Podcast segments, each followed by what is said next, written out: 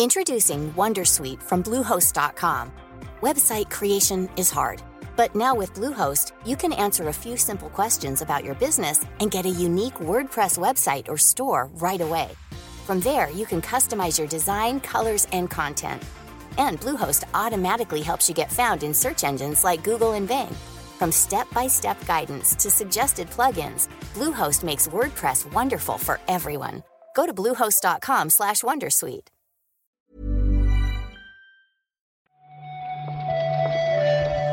Buenos días, bienvenidas, bienvenidos a una nueva recarga activa.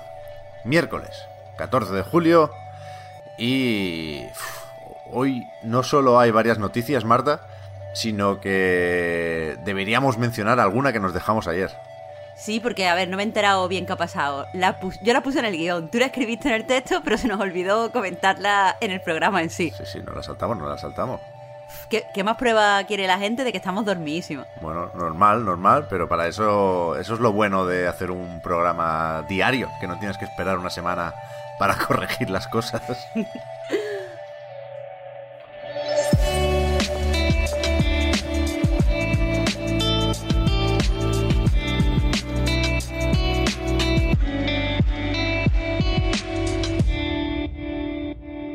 Lo que se nos pasó fue lo del Judgment. Que no sé.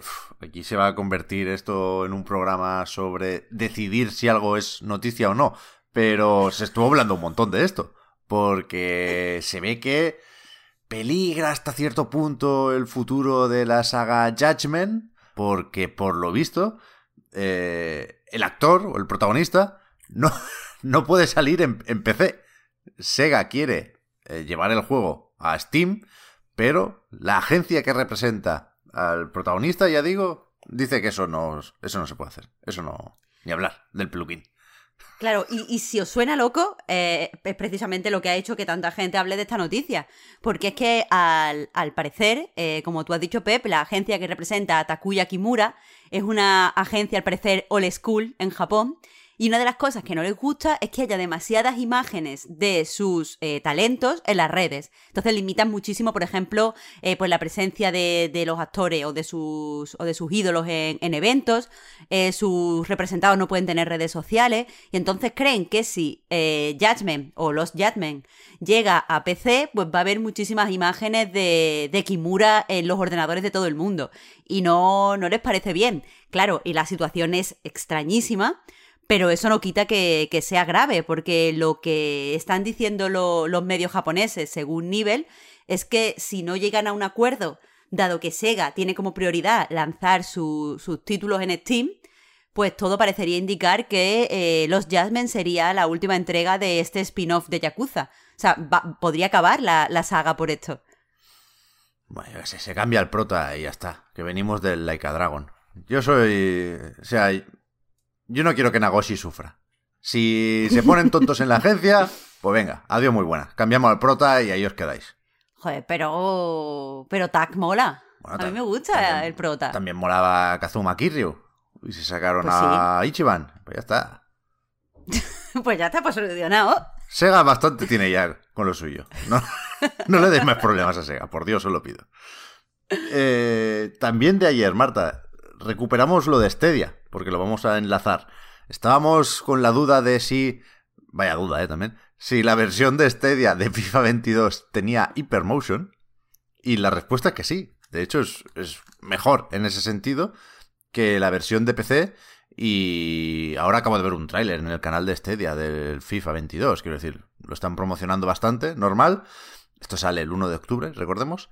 Pero hay más noticias de Stadia hoy, porque en una presentación para desarrolladores anunciaron ayer cambios en bueno, pues en el reparto de los ingresos, tanto para las suscripciones de Stadia Pro como para las compras de los juegos sueltos, ¿no? Digamos. Sí, a ver, eh, básicamente en esta Keynote lo que han dicho es que eh, ahora mismo la prioridad para el servicio es atraer nuevos juegos. Quieren, eh, ahora mismo tienen 195 títulos y quieren hacer crecer eso. Entonces, por un lado han anunciado que eh, los nuevos juegos que ahora se unan a la plataforma van a recibir hasta el 85% de los ingresos generados hasta un tope de 3 millones de dólares. Es decir, los juegos que entren ahora, hasta que consigan recaudar 3 millones de dólares, van a, van a recibir un porcentaje mayor de, de los ingresos generados. Una vez lleguen a estos 3 millones de dólares, todo volverá al estándar de, que bueno, es el estándar de Stadia, pero también es el estándar de la industria. El reparto de beneficios será 30-70. 70 para la editora o el estudio, 30 para Stadia. Eso es. Y un 70% también, en este caso, de los ingresos generados por las suscripciones es lo que se repartirán entre los socios o los desarrolladores que tengan eh, juegos en Stadia Pro, ¿no? De los que te puedes descargar sin coste adicional en caso de, estar suscrito a ese servicio. Y estos, este 70% de los ingresos se van a repartir según el número de días de sesión que acumule cada juego. Que esto significa que eh, según el número de días que los usuarios inician sesión en el título, pues el porcentaje irá creciendo. Eso significa que si juegan varias veces el mismo día, eso solo cuenta como un día de sesión. Pero si inician sesión dos días, pues entonces ya eh, habrá crecido este porcentaje que reciben porque tendrán dos días de inicio de sesión. Además de todo esto, eh, han presentado una especie de programa de afiliados de marketing con el que quieren que sean las editoras y los estudios los que ayuden a generar eh, suscriptores al servicio.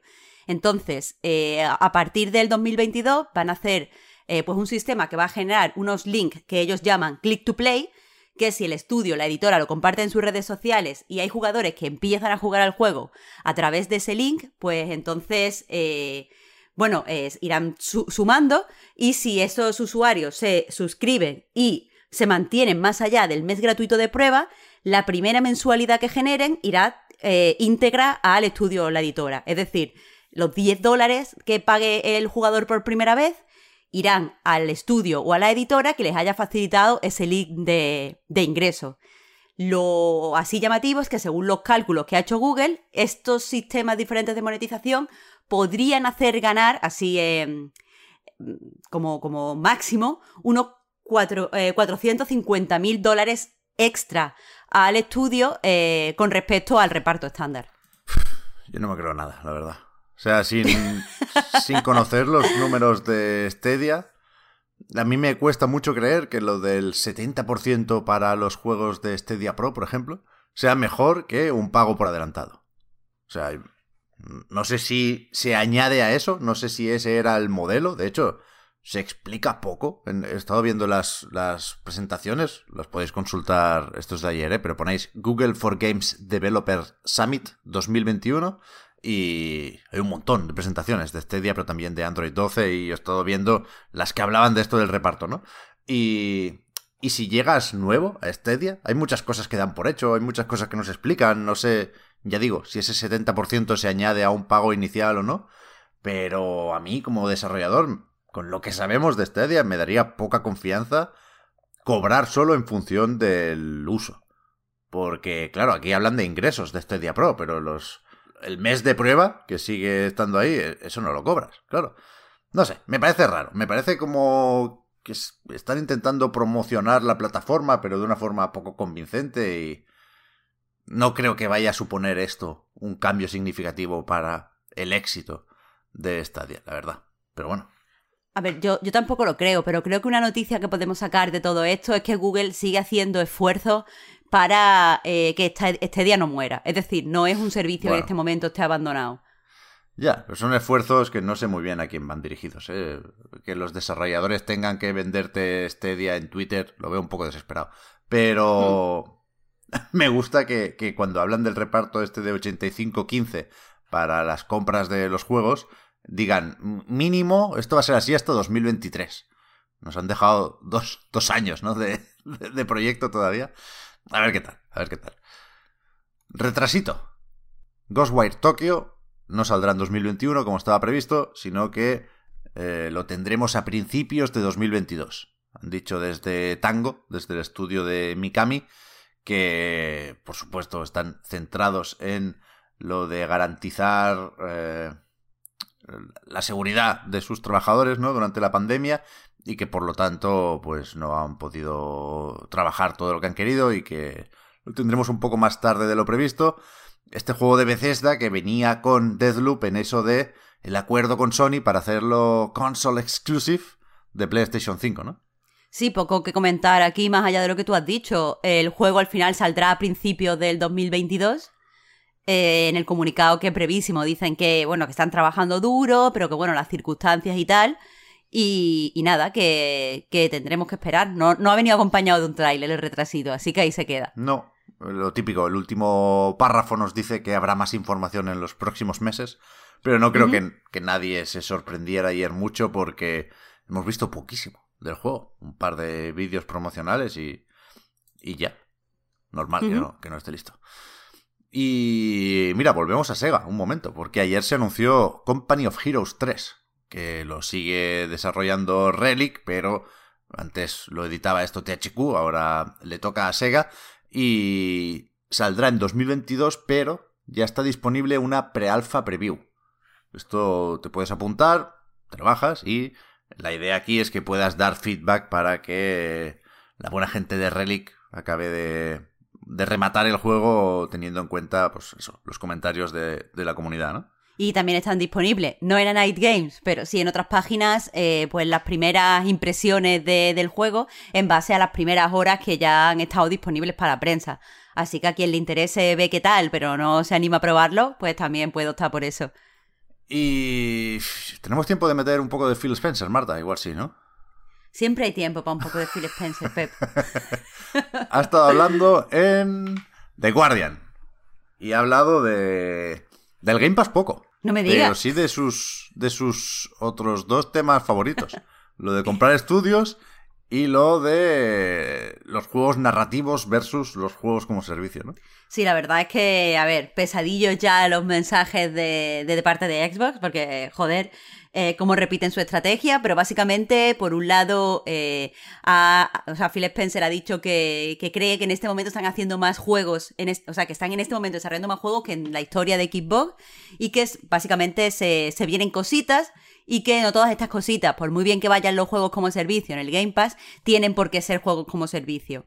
Por otro lado, eh, quieren, quieren pues ampliar su audiencia, quieren llegar a más territorios y eh, no solo en el sentido de atraer a más jugadores a su ecosistema y venderles el Game Pass, sino que también eh, pues quiere ir a, esos países, a esos territorios, a esas culturas y comprar estudios, concretamente en India, África o Sudamérica.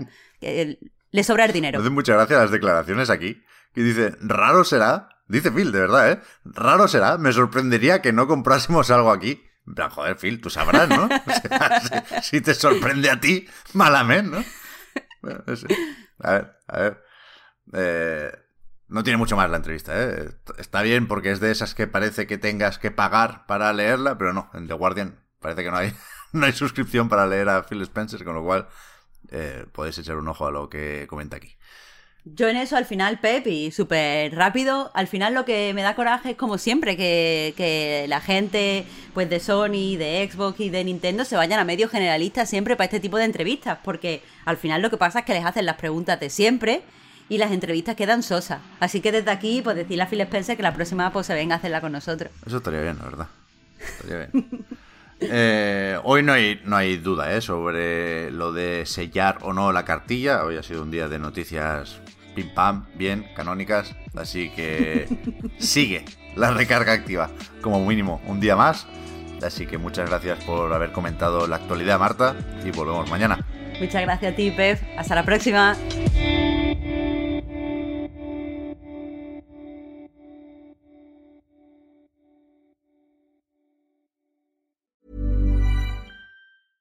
Ryan Reynolds here from Mint Mobile. With the price of just about everything going up during inflation, we thought we'd bring our prices down. So to help us, we brought in a reverse auctioneer, which is apparently a thing.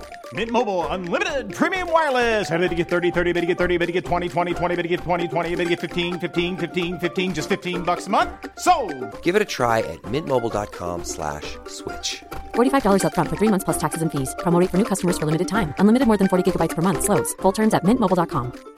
Introducing Wondersuite from Bluehost.com. Website creation is hard, but now with Bluehost, you can answer a few simple questions about your business and get a unique WordPress website or store right away. From there, you can customize your design, colors, and content.